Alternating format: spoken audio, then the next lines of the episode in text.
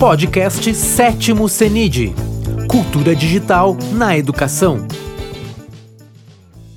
Boa tarde a todos. Sejam bem-vindos ao terceiro workshop de metodologias ativas do sétimo CENID 2021.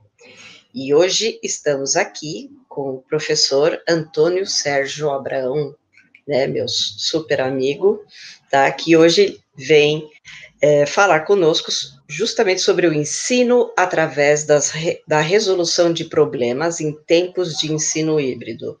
Né, um tema extremamente importante, né, e super curioso, né, assim, eu acho a, a, o tema resolução de problemas extremamente importante, né, nos tempos em que estamos agora. Mas eu vou falar um pouquinho agora do professor Abraão, como eu o chamo, tá? Ele possui graduação em licenciatura e bacharelado em ciências, com habilitação em matemática e ênfase em processamento de dados, faculdades pela Faculdades Metropolitanas Unidas, mestrado em ensino de ciências e matemática pela Universidade Cruzeiro do Sul e doutorado em ensino de ciências e matemática pela Universidade Cruzeiro do Sul também.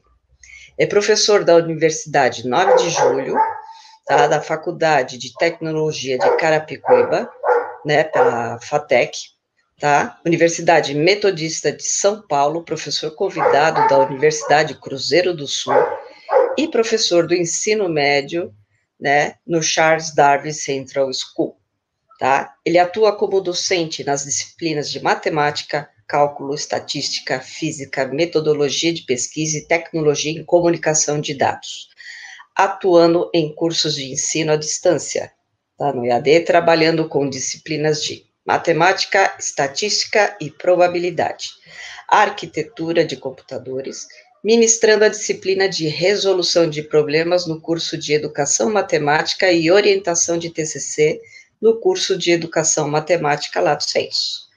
Tem experiência na área de educação, com ênfase em educação matemática, atuando principalmente nos seguintes temas: educação matemática, educação de jovens e adultos, EJA, matemática financeira, resolução de problemas, análise de erros, tecnologias digitais, ensino e aprendizagem de matemática e jogos.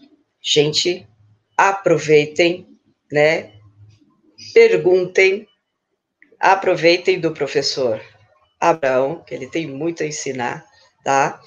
E façam todas as perguntas que vocês têm, uma hora para aproveitar de tudo que ele tem a ensinar para vocês. Seja bem-vindo, professor. Tá? Obrigado, obrigado, Verônica. Primeiramente, quero agradecer o convite, né, pelo, pelo grupo aí responsável por este evento, em especial a você, claro, né, sempre, né? E a expectativa é que eu consiga realmente dar um, pelo menos uma contribuição a todos aqui Vai que sim. vão estar presentes, tá bom? Vai sim, com certeza, tá bom? Então, a então, hora que quiser. O, o palco é seu. Tá bom, obrigado. Pessoal, primeiramente, boa tarde. É, agradeço aí a presença de todos que estão chegando, que estão entrando tá certo? É, como a professora Verônica já me apresentou, não preciso fazê-lo novamente.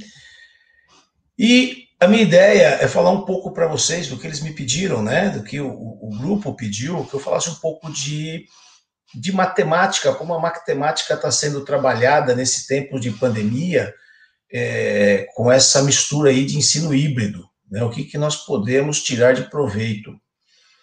E como ela mesma disse, eu sou um especialista em ensino de resolução de problemas. Né? A gente fala especialista porque é, tem o doutorado que me dá essa, essa bagagem. Veja bem, eu quero primeiramente é, é, descrever um pouco do que eu entendo por hibridismo, né? Depois eu vou descrever um pouco daquilo que eu e um grupo né, de, de pesquisa entendemos por ensino de resolução de problemas, falar um pouco, ver se a gente consegue montar uma ponte entre o hibridismo e a resolução de problemas, e a gente conclui depois, tá bom? E por final, eu preparei um, um brinquedo. Eu vou dizer assim que eu vou deixar vocês pensando, né? E, e dou a resposta, claro, mas eu vou dar um tempinho para vocês pensarem aí, vai ser meio rápido, mas eu dou um tempo para vocês pensarem. Então, veja bem, nós sabemos que todas as disciplinas elas são muito importantes, né? É, é, na hora de você colocar dentro de um currículo. Mas é necessário que nós olhemos para esses currículos, né, para o fato de que nós precisamos também educar com valores. E que valores? Respeito, tolerância e uma coisa que tem, né, tem trazido muita é, é, é muita valorização, né? Que é o, a inteligência emocional. Eu tenho que valorizar muito a inteligência emocional do meu alunado e também né, o professor precisa ter uma boa inteligência emocional. Ele precisa estar emocionalmente muito centrado para que ele possa ajudar o, o alunado dele nesse momento a, a, a, se centrar e, e se comportar de forma que ele possa realmente é, aprender né, colocar o seu cognitivo todo aí à disposição, né?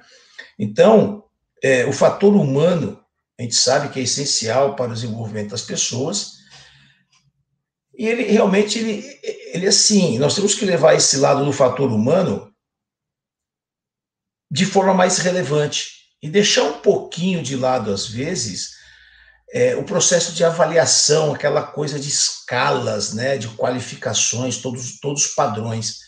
É, vejo eu que esse, esse modelo que veio para ficar, né, que é o hibridismo, é, ele quebra um pouco esse padrão e outros. Né? Então, na realidade, o que, que eu, que, qual é a nossa ideia? Né? Qual é a minha ideia?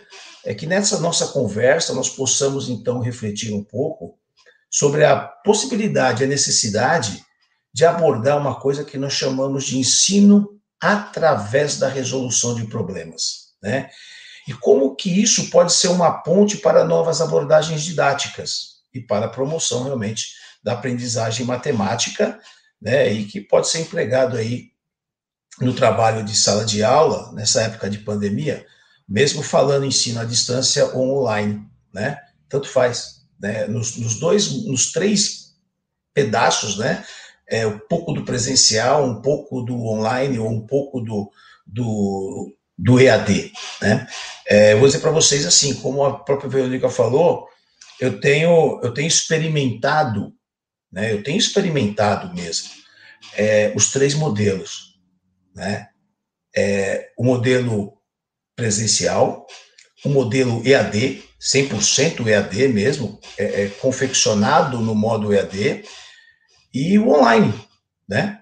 É, e cada um tem uma peculiaridade específica. Não dá para generalizar todo mundo, tá certo?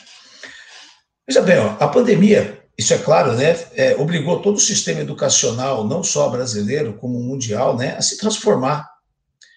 E pior, né, sem preparação sem treinamento e sem nenhum teste piloto.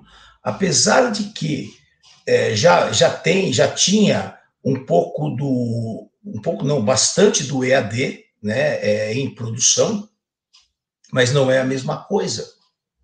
Quem está no EAD tem uma visão.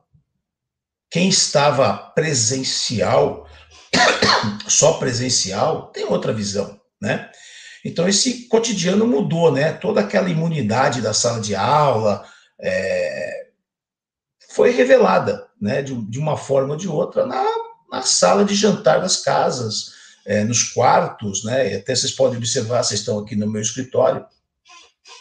Eu trouxe todos para dentro da minha casa, né? E é assim que vai funcionar. Daqui para frente não vai mudar muito. Eu não vejo assim. Então, é, é, esses ambientes virtuais, né, é, apesar de é, das, é, é, a tradição dessa, dessa aula, né, aquela aula tradicional, eu vou dizer, dentro do ensino médio, dentro de algumas universidades né, que, que, que haviam, realmente foi substituída, né, praticamente de forma muito rápida, a ZAP, né, como, como a gente fala, muito rápido, para ambientes virtuais, né, e Óbvio, teve resistência? Tem resistência? Sim, tem, né? Mas alguém tinha que fazer e teve que ser feito. Ninguém estava preparado, ninguém foi treinado, é, não havia cursos para isso, não tem universidades, faculdades, para tão pouco abraçar todo mundo nesse tempo todo, né? Então, o sistema educacional, que era uma coisa extremamente ultra estruturada, ultra, né, é, caixinha por caixinha, puf, desabou. Assim como você monta ali um castelinho na beira do mar, vem a onda e leva teu castelo embora. É assim que a coisa aconteceu, sumiu. E vamos começar do zero, né? E aí vem uma coisa interessante que eu percebi dentro da escola, inclusive, mais dentro da escola, né? É, porque na universidade nós já vínhamos num processo de, de mudança, tá? É... Não. Então, assim, esse processo de mudança é porque o, o, o governo tinha autorizado 20% de aulas online. Então, dentro da universidade, a gente já estava se preparando, já vínhamos nos preparando para isso, tá? Agora, na escola, ensino médio, ensino fundamental 1, ensino fundamental 2, né? É, crianças em fase de alfabetização, quebrou todo mundo, né? Isso aí não tem a dúvida. E o que nós percebemos, e, e isso aconteceu mesmo, é, é o fato de você poder formar, né? Você poder compartilhar experiências, sejam elas fracassos, sejam elas conquistas, tá certo? É, então, por que que por que que isso não podia ser feito antes, né? Porque nós saímos da solidão da sala de aula para compartilhar com todo mundo. Nós saímos da sala de aula, onde nós, entre aspas, éramos é, é, lobos solitários, né, eu gosto de chamar desse jeito, e passamos a, a contribuir e receber contribuição de outros professores, outros colegas, das próprias famílias e dos alunos também, porque eles passaram a ter um pouco mais de voz, eles se sentiram é, mais, é, mais a, com a necessidade de se abrir mais, né? Então nós vimos também que com tudo isso é, houve a necessidade de ter uma flexibilidade de metodologias. Não dava para ficar do jeito que estava, né? E essa, essa sala de aula é, com umas, uma estrutura rígida, né, é, certa, acabou. Então, nós fomos obrigados, né, todos nós, educadores, a pensar coisas diferentes, a, a ver quem poderia ser conectado, quem não poderia, e como poder atingir a esse alunado, né? a essas pessoas, adultos também, que estão inseridos aí no sistema educacional. E aí você começa a ver, é, dentro do, do da, da modalidade de aprendizagem híbrida, uma série de coisas que já estavam sendo comentadas, mas ainda eram coisas que viriam adiante, não seria uma coisa para agora. E que da noite para o dia teve que virar chavinha, né? É, comparado, por exemplo, a você ter uma energia né, num prédio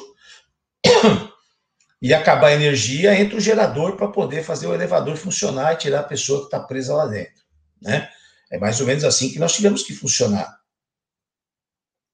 E, essa modalidade de aprendizagem híbrida tem, eu enxergo ainda como algumas vertentes. É, essas vertentes, elas se convergem, né, no meu entendimento, mas ela traz aí um pouco do blended learning, ou be-learning, né, como alguns gostam de falar, que a ideia é misturar né, as práticas pedagógicas do ensino presencial com um pouco de ensino à distância e aproveitar um pouco aí do, do EAD, né, que é uma outra, né, um outro segmento, né, é, é, e assim você melhora o desempenho dos alunos, né, em, em todos os sentidos, né, até na forma do aluno poder é, tratar, né, é, digitalmente, porque o que se percebe, né, eu venho percebendo isso, é interessante, que essa, essa geração chamada geração Z, Y e assim vai, apesar de estarem 100% na era digital, eles não conseguem se comunicar direito. Por quê? Porque eles não conhecem as regras de comunicação, principalmente de, na era digital, né? E isso se torna um pouco difícil para eles. Então, nós podemos dizer o seguinte: o que é híbrido? Né? O que é um, um híbrido? É misturado, é, é, é junto, mesclado. Né? No inglês, o blended. Né? Então, se nós olharmos para a educação, a educação sempre foi híbrida, foi sempre misturada, sempre combinou vários, vários espaços, tempos e atividades pedagógicas. Né? É, por isso é importante é, nós conhecermos um pouco mais né, desse conceito híbrido, que ele é muito rico. Ao mesmo tempo que ele é rico, ele é complicado, ele é intrincado, né?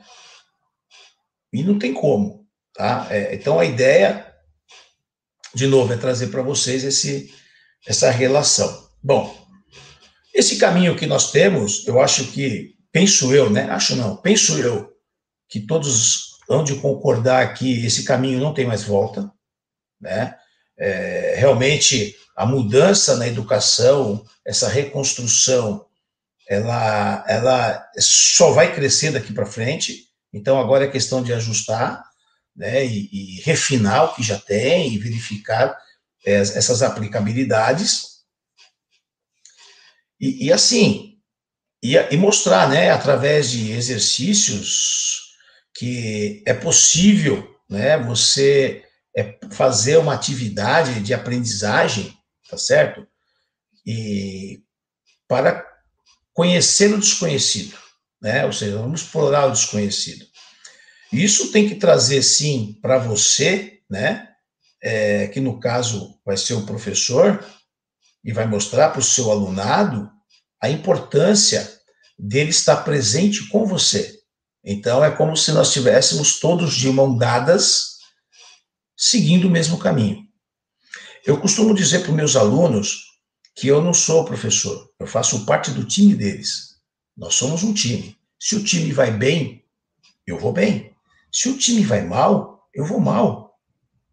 Tá certo? Então, eu entendo que com isso eu passo para eles, né, é, é, que eu estou tentando, estou buscando conhecer né, e a conhecer esse alunado, conhecer essa turma, e cada turma, nós sabemos muito bem, são diferentes uma das outras, né, é importante de conhecer a realidade, o tipo de experiência que eles têm, né, e com isso vou criar roteiros diferentes, né, preparar o um ambiente diferente, usar às vezes algumas palavras diferentes, mas não é porque você está menosprezando um, elegendo o outro, não, é por buscar conhecer a realidade do aluno.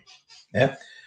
É, com isso, eu entendo sim que os modelos híbridos né, se combinam, eles se integram e eles ganham sim relevância quando nós falamos na aprendizagem ativa.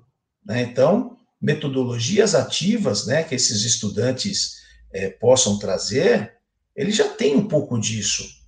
Né? Então, eles vão aprender por quê? Por descoberta, por investigação e por resolução de problemas. Então, veja bem, dentro dessa aprendizagem ativa, né, dentro desses ambientes é, presenciais, né, é, não tem jeito. Nós vamos agora necessitar de plataformas e de aplicativos, de atividades digitais. Para quê?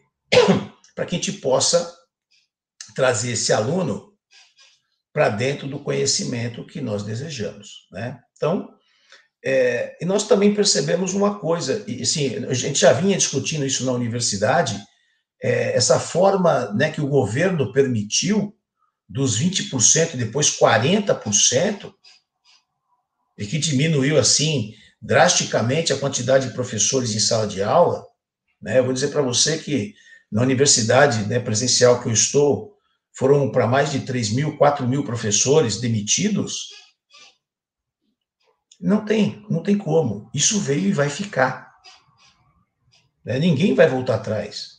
investimento com tecnologia, investimento com é, é, banco de dados, investimento com aplicativos, não tem como voltar, né? Ninguém vai jogar tudo isso fora. Então, assim, o que a gente percebe é que cada vez mais essa hibridização, vamos chamar assim, ela vai aumentar. Mas ela vai aumentar não em quantidade, ela vai aumentar para o aluno. Porque ele começa com um pouco de hibridismo e conforme ele vai, eu, eu brinco, né, que a gente fala em jogo, né, é, conforme ele vai mudando de fase, então ele sai do, do Fundamental 1, vai para o Fundamental 2, mudou a fase.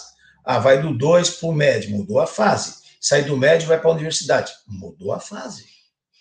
Conforme ele vai aumentando a, a, sua, ele vai melhorando o avanço, né, dentro da, da, do mundo acadêmico, pode ter certeza, ele vai ter mais mais coisas híbridas do que presenciais, né? É, eu vou dizer, posso poderia até arriscar, né, que nós estaríamos numa situação de inversamente proporcional, conforme é, é, a idade, minto, é diretamente proporcional. Conforme a idade aumenta, o nível de hibridismo também aumenta. Né? A chegar no ponto aí, é, por enquanto que o governo permite, de 40%. Tá certo? Então, é, é, é, e tem muita gente que vê né, essa, essa parte do hibridismo é, de uma forma muito limitada. Né? Pensam que presenci é só presencial que existe, ou é só online, é, confunde o online com EAD. Temos que separar tudo isso, né? Não vou comentar isso agora porque não é o nosso foco. Bom, nós sabemos então que o currículo para entrar dentro do híbrido, ele também vai ter que ser mais flexível, né? E não tem jeito, vai vai partir do básico até o fundamental, né? E que permita, assim, ao mesmo tempo, caminhos diferentes para atender às necessidades praticamente individuais. Né? Então, nós vamos, nós vamos ter que pensar numa articulação de processos de ensino e aprendizagem que sejam mais formais, né, com aqueles que são mais informais. Então, por isso que eu falo para vocês, eu trago o meu, meu alunado, digo para eles, nós somos um time. Né? Então, eu tento tirar aquele, aquele alunado da informalidade, de tudo que é informal para ele, e mostrar para ele: olha, você precisa ser mais formal. E isso passa por uma educação digital, né? Coisas que todos falam, mas pouca coisa tem sido feita em, em relação a isso. Bem, é, dentro dessas questões que impactam aí o, o, o esse modelo híbrido, né? É, nós podemos dizer que hoje nós vivemos aí um, um mix né, de presencial, de online. É, nós temos um mix, né, porque nós temos aí o EAD, nós temos é, o presencial, semipresencial, como alguns gostam de falar, e temos o EAD. Então, são muitas questões realmente que vão impactar né, esse ensino que nós temos aí, tá? Então, e por muitas vezes, né, é, pode combinar um pouco de frustração por parte de professores, por parte de alunos. E essa, e essa ideia dessa frustração passa pelo emocional que nós temos que tratar, né? E aí nós temos que encontrar qual é a melhor, é, melhor equilíbrio para nós colocarmos aí nessa mistura, né? Como é que eu vou colocar isso na mistura? O que, que que eu preciso juntar de cada uma dessas coisas para que eu tome uma coisa realmente que seja boa? Muito difícil.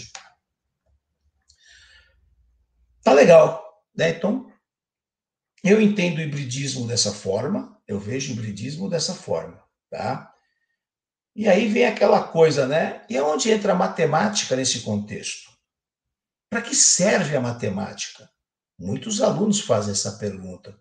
Tenho certeza que né, temos aqui professores de matemática e que constantemente são questionados sobre isso. E por mais que esse professor coloque para o alunado a, a informação da importância e tudo mais, ele ainda vai ficar com aquela pequena dúvida do porquê que eu tenho que aprender matemática. Olha só, nós, quando eu falo nós, eu estou dizendo meu grupo de pesquisa também, né? O grupo para o qual eu também faço parte, tá? Nós pensamos assim: os alunos eles deveriam ser capazes de resolver inúmeros problemas. E quanto mais ele vai resolvendo o problema, melhor ele fica. E qual a razão? A razão é ele vai melhorar a lógica dele. E isso não é só dentro da matemática. Ele vai levar isso para as profissões ou para a profissão que ele escolher. Por quê? Porque ele vai ter mais lógica. Né? Essa, é, esse é o nosso entendimento, né? E quando você coloca para o aluno, ah, vamos fazer exercício. Aí o aluno vai perguntar assim, nossa, vou fazer esse monte de exercício, vou gastar um tempo enorme em algo que eu nunca vou utilizar. Assim como o quanto nós colocamos de, de, de, de conteúdo matemático dentro até o ensino médio para o aluno, o quanto que ele vai usar lá na universidade, quanto que ele vai usar na vida real? É pouco. Eu entendo sim que ele tem que ter um conhecimento bem abrangente da importância, até mesmo para ele poder se decidir é, conforme ele vai passando né, as fases, como aonde que ele vai chegar e como que ele quer chegar, né? Essa é uma coisa interessante para a gente pensar. Então, se, gente, se nós somos perguntados para que serve a matemática, o que, que nós vamos responder? Bom, a matemática não é só para fazer aritmética, para fazer álgebra. A matemática ela desenvolve raciocínio e habilidades de pensamento. Ela faz com que você melhore a tua ligação de palavras. A construção lógica de uma frase. Então, quando você desenvolve, quando você trabalha a matemática, você está sim desenvolvendo raciocínio e habilidades de pensamento, né? Eu já vou falar, Heloísa, daqui a pouco eu te falo. Daqui a pouco eu te falo. Me dá só um instantinho, tá? É... E assim, segundo Dudley, né, eu, tenho isso aqui comigo também, Dudley fala o seguinte: educação matemática não é para o trabalho, para o emprego, é para desenvolver o raciocínio. E por isso que ela nem sempre é bem sucedida. E também não é o único caminho para que isso exista, sim? Mas, mas não existe outro melhor por enquanto. Então, como é que eu, como é que eu melhoro esse desenvolvimento de raciocínio e habilidade de pensamento? Infelizmente, hoje ainda é a matemática, tá? E se nós pensarmos o que é uma aula de matemática, por exemplo, né, dentro do modelo presencial, que hoje veio abaixo, né, está foi derrubado, né, veio a, a, a bancarrota, é, é aquela aula em que o professor faz uma transferência de informação que ele tem das suas anotações e o estudante vai anotar, né? Vai anotar sem ter pensamento do que aquilo vai servir. E isso está mudando. Né? Nós vemos que isso está mudando.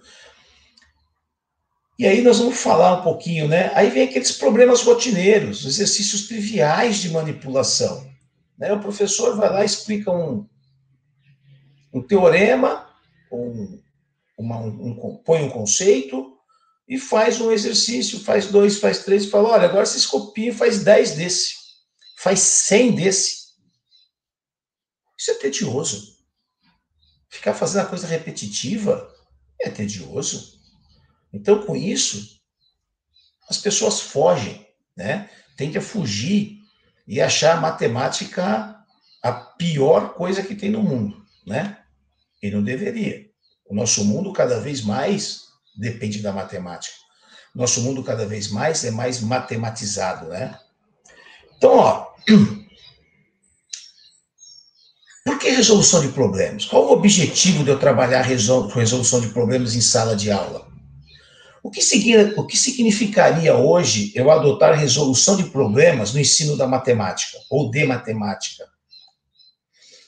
Bom, primeiro, né, nós precisamos entender e superar algumas crenças de que um problema matemático né, é uma categoria escolar realmente de natureza aritmética, onde o pessoal só fala, ah, matemática, vai fazer aritmética, adição, subtração, multiplicação, divisão, né? E, e a resposta é um pouco mais profunda, um pouco mais é abrangente, né? E aí vem aquela coisa, né? Qual a diferença entre problema e exercício? Por que, que você coloca, você fala de problema e coloca um exercício? E você coloca um exercício e fala que é o problema, né? É, segundo, segundo Calaerro e Vila, né, eles, elas falam que a diferença está nas características formais de apresentação dessa tarefa. Eu gosto de chamar de atividade. Então, quando eu não quero chamar nenhum nem outro, eu falo, vamos fazer uma atividade. Né? E aí nós precisamos definir, né? O que, que difere realmente um exercício de um problema? O exercício é aquela coisa que você repete. Você repete. É aquilo que você faz na academia. Ó, oh, faz 10 sessões de, de supino. Ó, oh, 10 vezes, 3, repete três vezes. Isso é um exercício. Problema não. Problema, você vai trazer uma série de conhecimentos que você já possui para resolver aquilo que, que está sendo apresentado a você. E não necessariamente precisa ser um problema matemático. Né? E aí entra a história, né? É... E aí vai entrar, eu vou conversar com vocês, eu vou até ser um pouco rápido, porque o tempo é curto. É, o que, que nós entendemos, né? Eu vou responder para a Heloísa é, qual grupo que eu, a qual grupo eu pertenço. É, eu pertenço a um grupo chamado GPAEM, tá? É um grupo de pesquisas avançadas em educação matemática. É um grupo da professora Norma Sueli Gomes Alevato, né? e que é uma ramificação do grupo de pesquisa da, da professora Lourdes Onochique. Né? Então, nós somos uma, uma, um canal né, direto do grupo de pesquisa da professora Lourdes Onochique, né? lá de Rio Claro. Tá bom? E para nós, nesse, nesse grupo, e nós trazemos a ideia da professora Onochique, problema é tudo aquilo que você não sabe fazer, mas você está interessado em resolver. E veja bem, com esta fala, não é só matemática. Eu posso levar isso para um monte, para outras disciplinas, para a minha vida cotidiana. Né? Eu tenho um problema, eu preciso resolver. Como? Não sei. Eu vou buscar. Por quê? Porque eu tenho interesse em fazer isso. Tá certo? E é isso que nós trazemos para a sala de aula, né? Então, é, Van der também, um, um grande pensador nessa linha, ele fala que é qualquer tarefa ou atividade para o qual os estudantes não têm regras ou métodos prescritos ou memorizados, e nem há um sentimento por onde é, parte o estudante, né? Que tem o um método correto. Exatamente, Oleira. É, é, tem, tem, passa por aí mesmo é, tem, é, passa por aí mesmo, né? É, a história, você pode usar, é, aproveitando a história, por que não usar a história da matemática para contar um pouco mais da matemática, né? Eu gosto também de trazer a história da matemática para isso. E você consegue trabalhar a interdisciplinaridade de forma muito forte. Tem um outro, dois outros autores que também são bem conhecidos aí no, no mundo da educação matemática, que é o Kai Lester. E eles colocam o seguinte: quando os pesquisadores utilizam o termo resolução de problema, eles não estão só falando de tarefas matemáticas, que têm o potencial, sim, de proporcionar ao, ao, ao alunado desafios intelectuais para melhorar o desenvolvimento matemático do aluno. Então, na realidade, nós estamos buscando o quê? Nós queremos melhorar o intelecto. Essa é a ideia né, de se colocar resolução de problemas. E aí eu vou colocar para vocês uma coisa que nós temos lá no, no, no, no nosso grupo, né, no GPAEM, que é, veja bem, seguimos a mesma linha do grupo lá de Rio Claro, né, da Unesp de Rio Claro, do pessoal de, de Educação Matemática, pela professora Lourdes Onochique, que nós dividimos, né, ele, ele é dividido em três partes, né, nós temos uma coisa chamada assim, o ensino sobre resolução de problemas. Sobre. Significa que nós vamos disponibilizar para o aluno técnicas e heurísticas que vão ser ensinadas e o aluno vai desenvolver os exercícios, os problemas, né? Em cima daquilo que ele aprendeu. É isso. Que é o modelo proposto por Jorge Polya.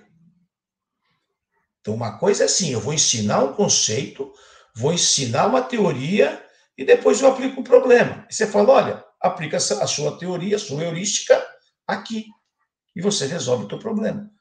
Esta é a ideia de Poli, que vem de Dewey, na realidade, né? É, veja bem, essa ideia de, de, de, resolução de problemas, se vocês é, forem buscar um pouquinho mais, ele remonta lá aos Sumérios, 3 mil anos antes de Cristo. Já se trabalhava isso, tá bom? É, é só olhar um pouco, né, como, é, como a Leila estuda licenciatura em História, né, Leila? Seria legal você estudar um pouquinho da história da matemática. Você vai amar, tenho certeza.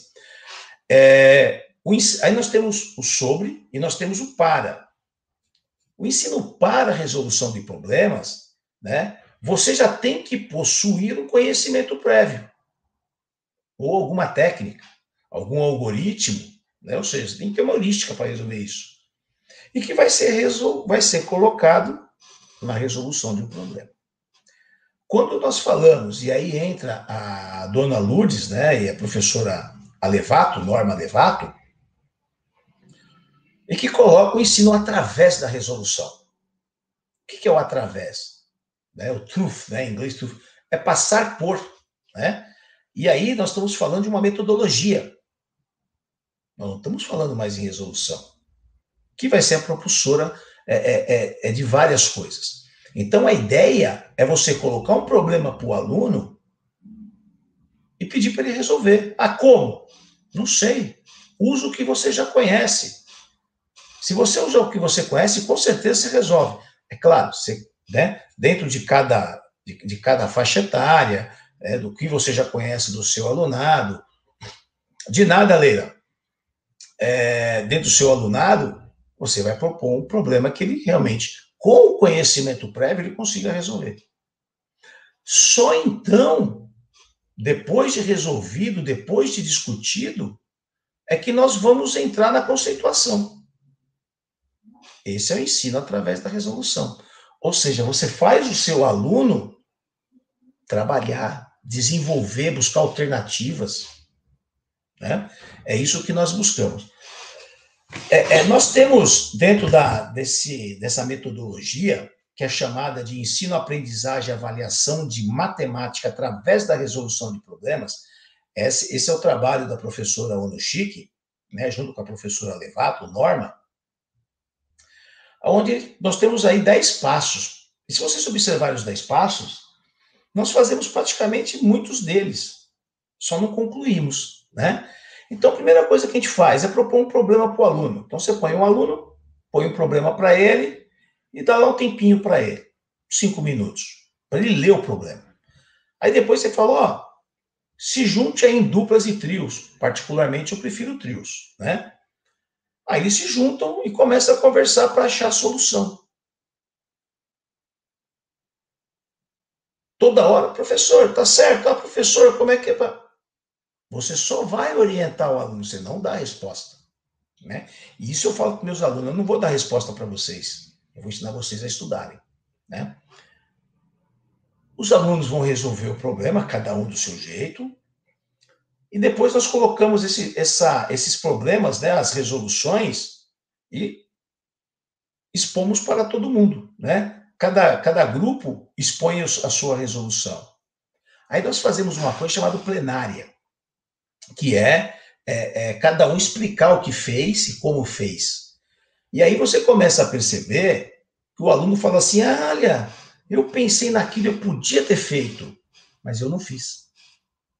Ah, então tem mais de uma forma de resolver? Tem. Né?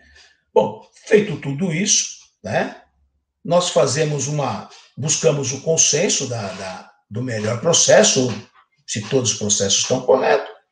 O professor formaliza e aí são propostos novos problemas. Então, esse é um, esse é um processo, né? esse é um método, né? uma metodologia de trabalho. Ensino através, tá? Então, se nós observarmos bem um pouquinho, qual o objetivo da resolução? Desse jeito, né? No ensino através. Desenvolver inteligência. Desenvolver atitudes, competências e habilidades. Claro, nós não podemos deixar, né? O interesse pela matemática. Desenvolver o interesse pela matemática. E a ideia, estimular o pensar porque hoje nós observamos o nosso aluno. O que, que você vai ser? Youtuber? Ah, eu vou lá no YouTube e pego tudo pronto. Opa, mas qual o nível? Raso. Mas por que, que ele fez assim? Ah, não sei, mas ele fez. Né? Então, estimular a pensar. Tá? E você tem né, diferentes problemas, você vai desenvolver diferentes habilidades e formas de pensamento. Não tem como ser diferente. Então, veja bem, você desenvolve a compreensão matemática, você promove uma aprendizagem com compreensão, e aí faz sentido ele aprender matemática, porque ele vai compreender o que, tá, que está fazendo. E, na realidade, você vai colocar uma teoria, você vai dotar a teoria de significado, você vai colocar uma aplicação. Né? E nós falamos o seguinte: o ensino através da resolução ele passa a ser o ponto de partida, ele é o estopim. Né? Ele é o ponto de partida e o veículo para essa aprendizagem. Ele é o que vai levar você até lá. Se nós falarmos, e onde que eu uso metodologias ativas e tudo mais? Se nós pegarmos um pouco da, da PBL, né, do, do Project Problem Learning, veja bem, é, o que, que ela fala? Ele vai levar os alunos a construírem seus saberes de forma colaborativa. Observe o que, que aconteceu no que eu acabei de falar há pouco. Eu vou pôr os alunos para trabalharem juntos, de forma colaborativa. Se eu olho para a metodologia ativa, né, aprendizagem baseada em problemas, o tal do ABP, olha, eu vou trabalhar com resolução de casos. Eu posso, assim como a colega de história falou há pouco, né? Eu vou trabalhar interdisciplinaridade, que eu posso colocar biologia, posso colocar química, posso colocar história, o que eu quiser. E a BNCC gosta disso, né? Então, ó, duas das metodologias ativas eu já coloquei dentro do ensino através jogos, gamificação. Eu tive alunos que no TCC começaram a desenvolver um, um jogo realmente que eu queria, que eu encaminhei, né, para que fosse trabalhado resolução de problemas. Jogo infantil. Tá? Fundamental 1. Só faltou um pouco mais de tempo, né? Porque TCC é muito rápido. Agora, eu tenho usado muito, eu vou falar da minha experiência, eu tenho usado muito a aula invertida. Mas é interessante. Eu trabalho numa escola né, de, de ensino médio, onde eu tenho alunos de classe média, é, é, média alta, alta. Né? É, e você percebe essa falta realmente de, de conhecimento digital. Então, eu estou começando a colocar para eles a aula invertida. Quando você trabalha o EAD, eles já conhecem. E na universidade, que eu tenho aula online, na outra universidade online, eu faço uma mescla dos dois. Surge de forma assim, resultado ótimo, né? É, eu tive uma aluna numa orientação de, de, de lato senso, ela utilizou o WhatsApp para ensinar resolução de problema. E ó, no interior, é, acho que de Minas Gerais, WhatsApp. Tem alguns estudos que utilizam o Facebook para ensinar a resolução de problemas. Então, é possível sim utilizar a tecnologia, é possível sim trazer de forma híbrida, e é possível sim trazer a resolução, o ensino através da resolução. Vou dizer para vocês, demanda mais tempo, porque o nosso aluno não está preparado para isso. Ou seja, você tem que mudar o conceito. E agora tem que mudar mais coisas, né? Porque ele precisa ele precisa estar digitalmente antenado, ele precisa dominar a ferramenta digital, né?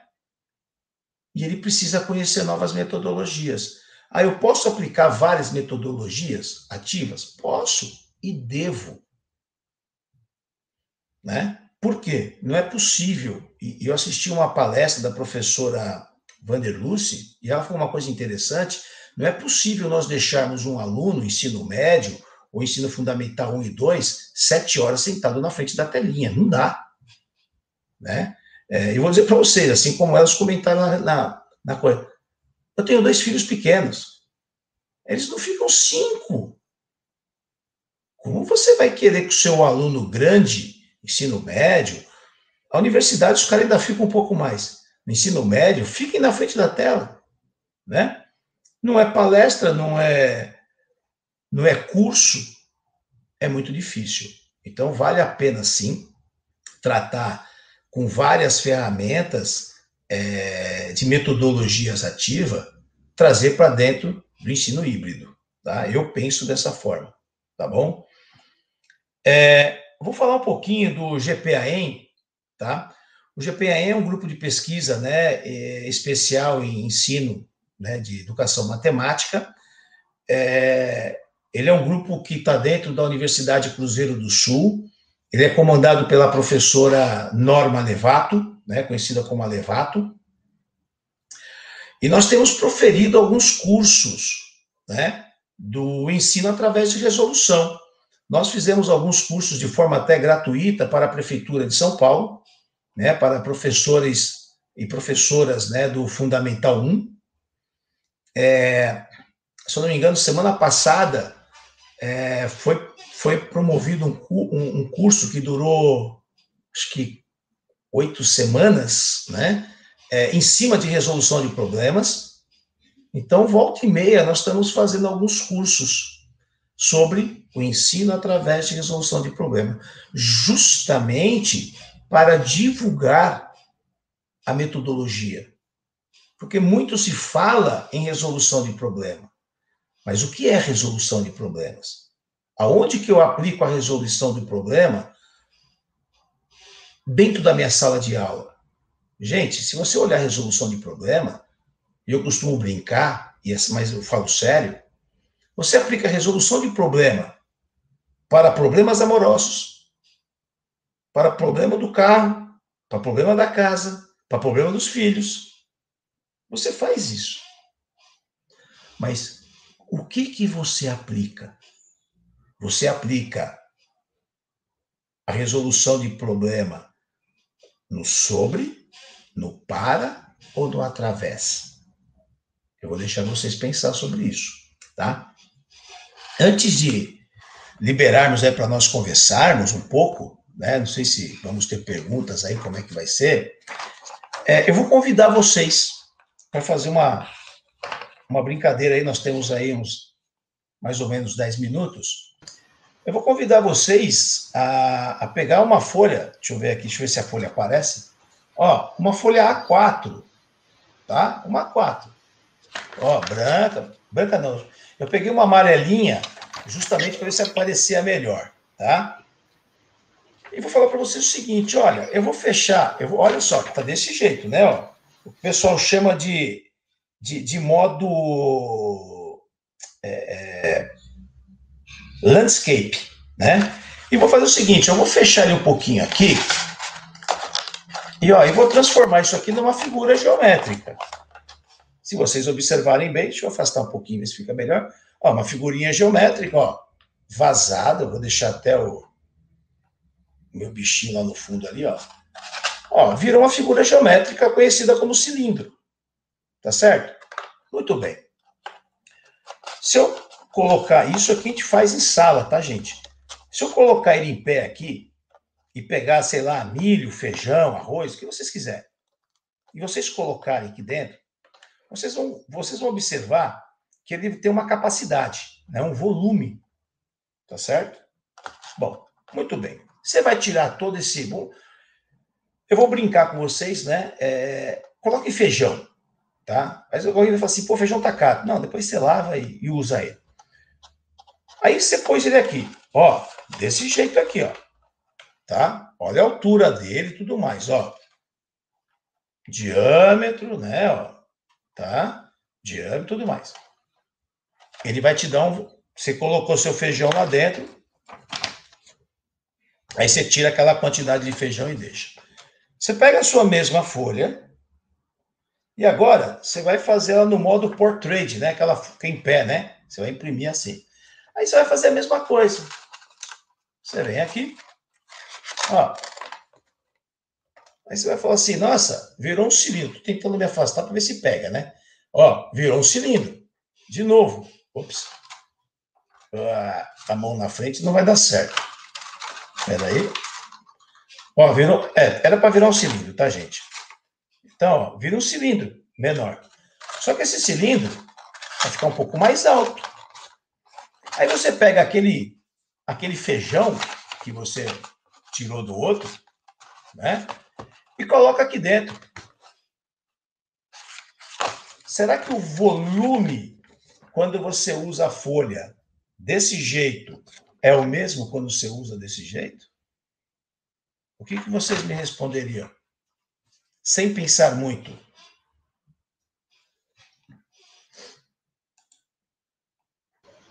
Eu sou péssima para isso, para responder qualquer coisa desse tipo. Eu sou um horror para responder essas coisas, né? Vamos lá, pessoal do chat. Vamos Heloísa, respondendo. Heloísa, você tinha perguntado sobre o grupo de pesquisa. Eu te falei né, sobre o grupo de pesquisa e te, falei, e te mostrei agora o que, que nós fazemos. O que, que você acha? É o mesmo? o Arthur respondeu, hum, é o hum. mesmo. Muito bom, muito bom. Muito bom. Alguém, alguém acompanha o Arthur, não?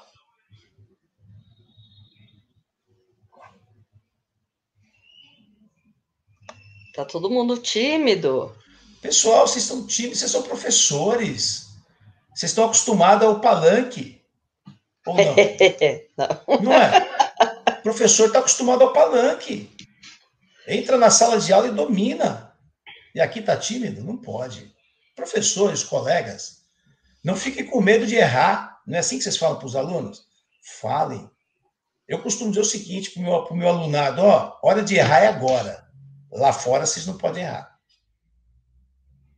Bom, é, eu estou vendo que nós não temos muito tempo, né, ô, Verônica?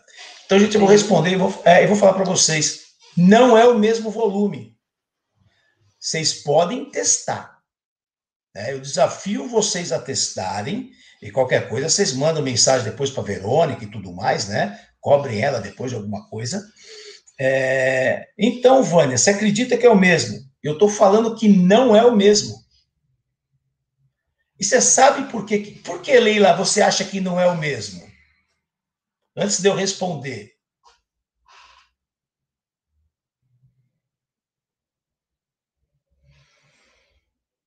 Da onde você tira a tua ideia? Como é que você resolveria esse problema?